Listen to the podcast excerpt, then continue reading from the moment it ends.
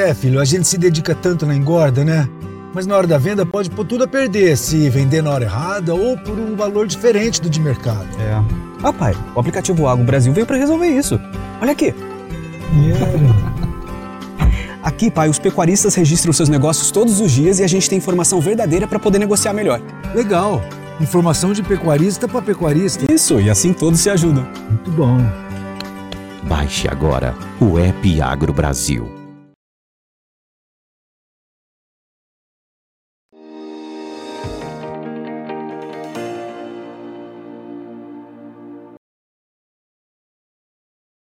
Olá, muito bom dia a você que está ligado no Notícias Agrícolas e nesse horário você já sabe, falamos do mercado do boi, as principais tendências, o que a gente pode esperar em termos de precificação da arroba e comportamento, obviamente, de oferta e demanda.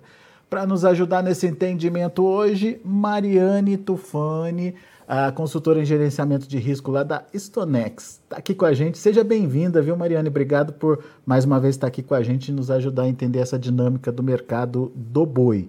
Uma segunda-feira que começa mais fria, é isso, Mariane? O que está acontecendo? O que, que vocês têm visto aí em relação ao mercado e à precificação? Bom, bom dia a todos. É um prazer estar aqui novamente com vocês. E é exatamente isso. A gente está vendo aí um mercado um pouco mais ofertado, né? E o que está acontecendo nessa oferta é justamente um primeiro giro antecipado, vamos dizer assim. A gente está vendo o pessoal tirando os animais de maneira antecipada do coxo, até porque esses animais que entraram são bezerros que vieram com arroba acima de 400 reais, então o pessoal acabou querendo aproveitar um pouquinho a onda que a gente viu nas semanas anteriores da arroba um pouco mais valorizada. E isso trouxe de fato um alongamento de escalas aí nas praças, tá? Então a gente vê fazendo um giro basicamente Mato Grosso e Goiás, escalas ao redor de sete dias, São Paulo e Mato Grosso do Sul, mais que 11 dias né? Só que ao mesmo tempo, com esse mercado mais ofertado, a gente está vendo uma demanda mais travada. Então, nessa, nessa primeira quinzena, que geralmente é quando a gente vê um mercado um pouco mais aquecido, não está correspondendo às expectativas, tanto no mercado interno quanto no mercado externo. Tá? No mercado interno, a gente está vendo aí uma, um boi casado relativamente estável, ele perdeu 50 centavos o quilo né, algumas semanas anteriores, então continua, mas a gente está vendo estoques que não estão saindo, então a gente está vendo as escalas alongando e não está saindo na ponta. E ao mesmo tempo, a gente está vendo no mercado externo que a China também tirou um pouco o pé. A gente vê negociações aí mais baratas e também com menor volume, tá? Então, realmente é um mercado um pouco mais travado. Muito bem, vamos aos detalhes então.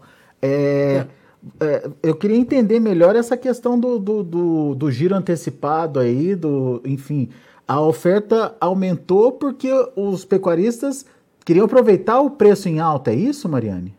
Exatamente. Nesse primeiro giro, a gente vê essa oferta entrando mais ou menos ali para final de julho, agosto, né? Então, agora a gente está, o que inclusive é, uma, é um cenário que acontece ao, ao, longo dos anos, né? É normal essa curva de saída de animais do primeiro giro nesse período.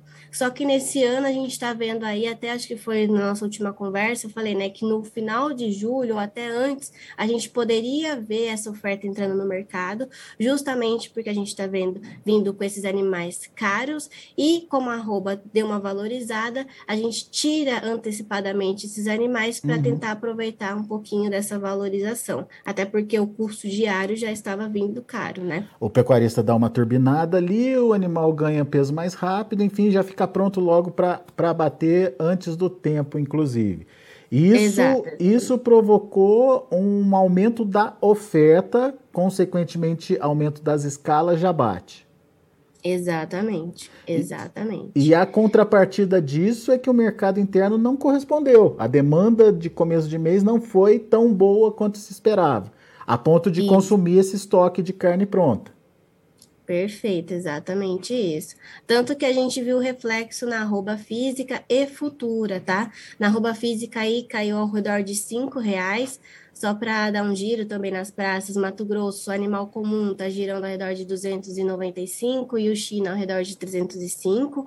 São Paulo está tendo mais negociações de animal comum ao redor de 310 e 315 e China no máximo 325 tá? Mato Grosso do Sul, 295 arroba comum, com bonificação Europa, por exemplo, chega a 305, e Goiás também aí ao redor de 295, 300 e com China de 310.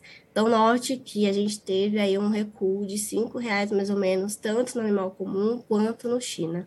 Muito bem, isso é reflexo para o boi gordo. E para carne, você falou que perdeu aí nas últimas semanas 50 centavos no momento que deveria estar tá subindo, ou pelo menos mantendo a, as cotações da, da carne no atacado elevado. Exatamente, exatamente. O que reflete uma demanda mais fraca, como você já bem explicou. Uhum, sim, exatamente. Ok. Então tá explicada essa pressão no mercado interno. Agora, e as vendas externas, Mariane? É, é, o que, que, tem de diferente? É, a China demandando menos, tem alguma coisa no radar, alguma preocupação? É mais a questão é, é da, do, da recessão global mesmo? Enfim, como é que a gente explica esse comportamento da China? Tá. Essa retirada, do, essa freada da China tem muito a ver, na verdade, com reflexos do passado. Por quê? A China vinha com lockdown, né? Então a gente tinha muita carga represada nos portos da China, e agora que eles deram essa flexibilizada, tá entrando esses produtos por lá. Então eles estão com muita oferta por enquanto por lá, então eles estão até é, tirando o pé de novas compras. Não é que não está tendo, eles estão tentando pelo menos diminuir preços e isso acaba influenciando aí também, obviamente, nas vendas, né? Negociações mais lentas. A grande questão é que a gente tem uma perspectiva positiva para os próximos meses, né? Até porque a gente vê aí um câmbio alto, a gente também vê esse quadro, né, da aftosa que está acontecendo lá na Indonésia e também que pode afetar a Austrália. Inclusive a gente vai ter uma reunião até com o nosso escritório da Austrália para tentar entender um pouquinho mais isso.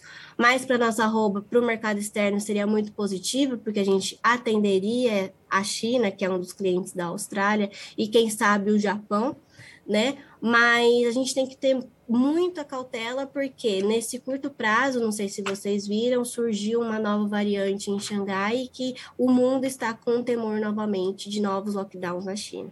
Então, a China hoje, que é um dos nossos grandes parceiros nesse sentido, né, tem um lado positivo, mas ainda tem muito temor né, se de fato isso vai acontecer, e essa questão do, do Covid, dos casos que aumentam, e os lockdowns, porque eles têm umas políticas muito rigorosas nesse é, sentido, né? É isso que eu ia falar. A tolerância zero para a Covid por lá é aquela condição que tranca tudo, né, naquela região, naquele estado, enfim, uhum. e, e, isso acaba é, trazendo consequências logísticas, de consumo, de demanda, enfim, é, um problema mesmo. Então, a, essa questão do, do, da nova variante precisa ficar no nosso radar também, até para a gente entender como é que vai se comportar a demanda chinesa. Perfeito. E até esse cenário, hoje a gente viu né, a roupa futura saindo de 336, hoje já está para outubro em 330. Então, realmente, já está influenciando nos preços futuros.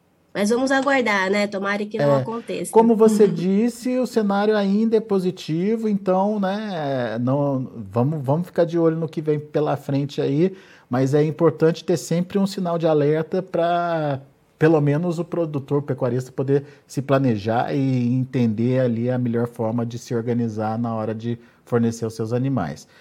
Mariane, Exatamente. por enquanto, muito obrigado pela sua participação. A gente vai conversar mais. Qualquer novidade que vocês tiverem, conta aqui pra gente. Pode deixar. Obrigada mais uma vez. Obrigado você. Mariane Tufani é consultora em gerenciamento de risco lá da Stonex, conversando aqui com a gente, trazendo as informações do mercado do boi. Deixa eu passar para vocês os números do mercado. A Mariane já antecipou para a gente que o mercado futuro está reagindo negativamente também. Vamos ver? Olha aí, queda forte ali para o novembro, 1,13% de queda, 331,35.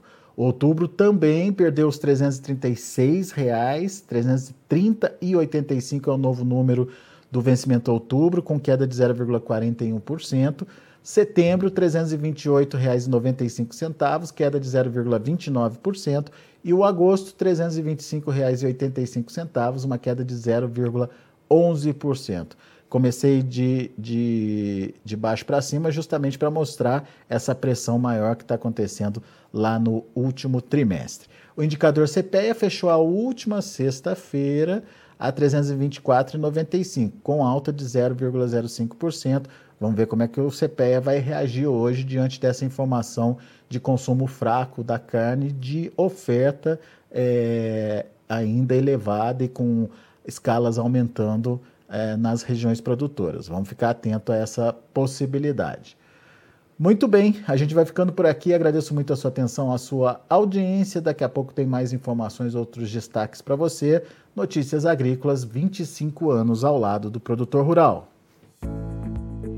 Participe das nossas mídias sociais no Facebook Notícias Agrícolas, no Instagram, arroba Notícias Agrícolas e em nosso Twitter, arroba Notiagre. E para assistir todos os nossos vídeos, se inscreva no YouTube e na Twitch Notícias Agrícolas Oficial.